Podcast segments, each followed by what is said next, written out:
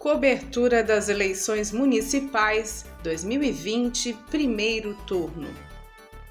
Rádio.UFSC. É rádio, é jornalismo, é democracia, é cidadania e ponto.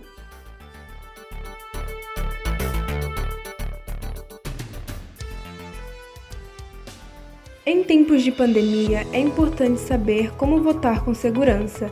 Entre as medidas preventivas indicadas pelo Tribunal Superior Eleitoral, o TSE, estão o uso obrigatório de máscara, uso de álcool em gel e horário de votação expandido, de 7 horas da manhã até as 5 horas da tarde. As urnas não serão higienizadas com álcool porque o equipamento pode ser danificado, por isso, use o álcool em gel para higienizar as mãos.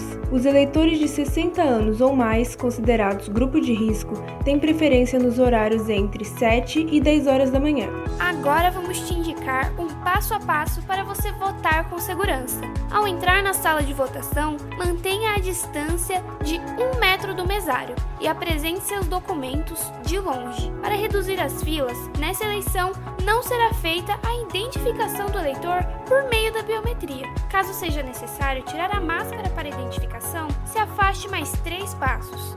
Para assinar o caderno de votação, use sua própria caneta e o álcool em gel antes e depois de assinar. Depois, entre na cabine e vote. Lembre de levar um papel com o número dos seus candidatos. Na hora de sair, use de novo o álcool em gel. Pronto! Retorne mantendo a distância dos outros eleitores, sempre com máscara bem posicionada e evitando aglomerações. O TSE ainda adverte que se o eleitor estiver com febre ou mal-estar, é indicado que fique em casa. Você pode justificar sua ausência em até 60 dias após o dia de votação. Por conta da pandemia, o processo está acontecendo virtualmente pelo aplicativo e-Título, e caso o eleitor não tenha acesso à internet, deve ir até o cartório eleitoral. Para justificar pelo aplicativo, faça seu cadastro e acesse a aba Mais opções e depois a aba Justificativa. Por fim, selecione Justificativa Eleitoral, onde você vai preencher um formulário e inserir seus documentos.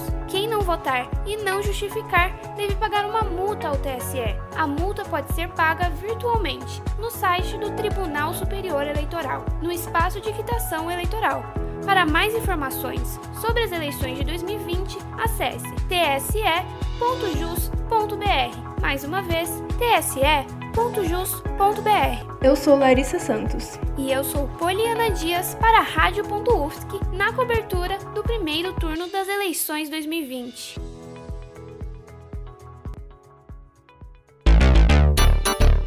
Cobertura das eleições municipais 2020, primeiro turno.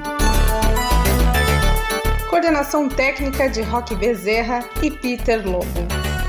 Edição técnica de Bárbara Juste, Luiz Davi Padilha, André Bassani e Luana Consoli. Produtor-chefe Gabriel Oliveira. Editora-chefe Pamela Andressa, com a orientação da professora Valci Zuculoto. Rádio.UFSC. É rádio, é jornalismo, é democracia, é cidadania e ponto.